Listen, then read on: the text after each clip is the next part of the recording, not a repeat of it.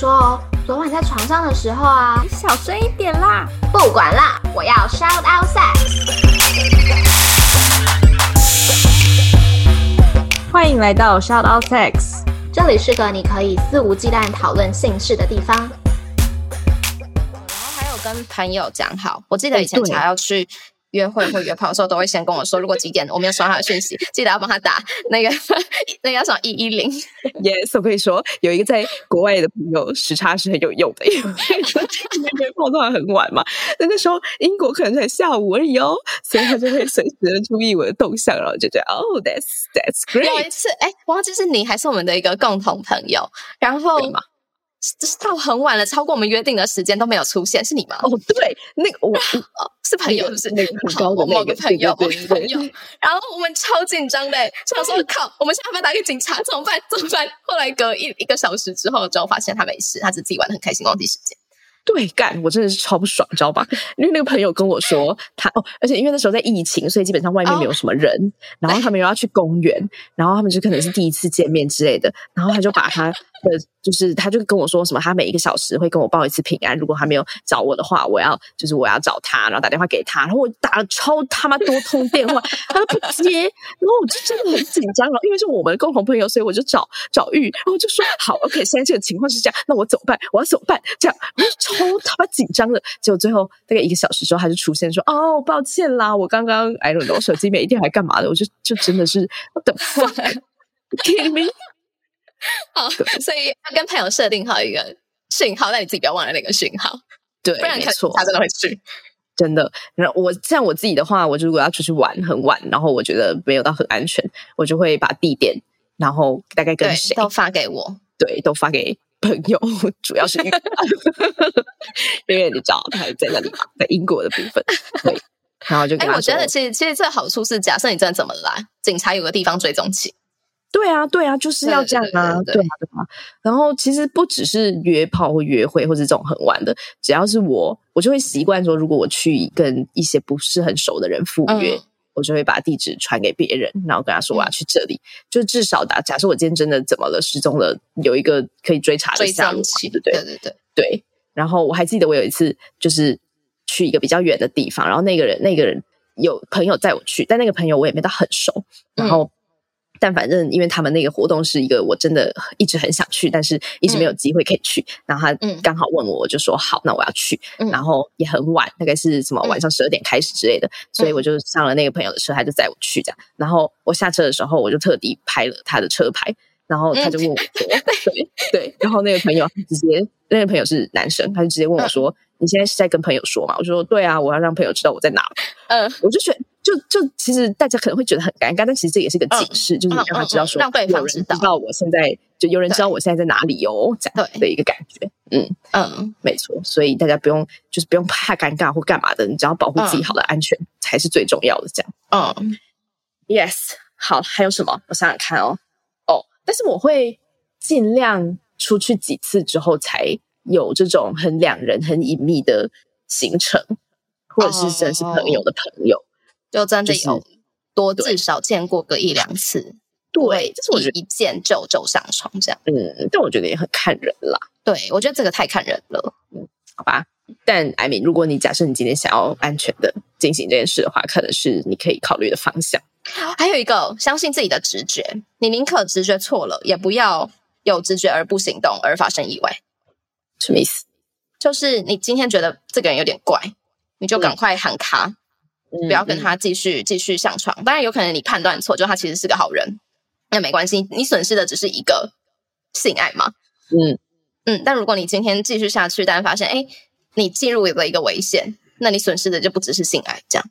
没错，我觉得这，这是我平常那个被绑架的心态论，嗯、我都会做好准备。Okay. Yes, yes，宁可先预预设对方是要绑架我的。对啊，我是对啊，对啊，像是比如说晚上很晚的时候走在路上，然后可能后面有人的脚步声，嗯，我就宁可先绕道而行嘛，或者是我就嗯怎么样的。嗯嗯、然后有些人不是就会在网络上就会有一些人就会说什么，你以为大家都对你很有兴趣哦之类的，或者是假设我今天就是我会跟朋友分享说，哦，我可能看到厢型车我就会绕啊，比如因为我就是看很多新闻都是这样嘛，他们就会说，那有谁会想要绑架你这样？那我就觉得啊，不被绑架不是比比较好吗？对 对对，对，很对，对吧？所以我觉得真的就是人家讲什么你就听听就好了，反正想太多远永永远大于想太少啦，这样这意思呀。对，而且那些人，就你真的怎么了？他能帮你负什么责任吗？不行啊，你干嘛理他呢？到底干嘛？好好凶。Sorry，今天是十一十二点三十一分。好，下一个，下一个叫怀孕、怀孕啊，性病这部分怎么避免？保险套，性病真的就只有保险套了。对，一一定要记得自己准备保险套。有没有用是一件事情，但自己要准备。我跟你说，就是因为我都习惯，我每个包包里面一固定都会放几个保险套。然后我即使就是现在在交往的时候，我也没有把它拿起来。然后有一天。我就在我男朋友面前，我就在翻我的包包，然后我就翻出了几个保险套，我就说：“啊，你看我有保险套哦。”但是因为我们没有在戴套，他就说：“你为什么要戴保险套？”我就说：“我就保护我自己啊。”他说：“可是，可是，他就开始在那边觉得，为什么你要戴保险套？我们没有戴套，这样。但他没有，他没有凶，他就只是觉得没有办法理解我这个行为，这样。对对对对。那我就跟他说：“你能保证我不会发生什么事吗？假设今天真的有人想要对我怎么样，嗯，那我有保险套不是比没有保险套还好吗？”对对。就至少是有的，不要事情发生的时候，虽然对方戴的几率真的很低，但不是，就是你试了总比没试好这个意思。然后我相信很多人也会说什么哦，女生自己准备保险套会显得太 eager 啊，显得太、嗯、太饥渴之类的这种话。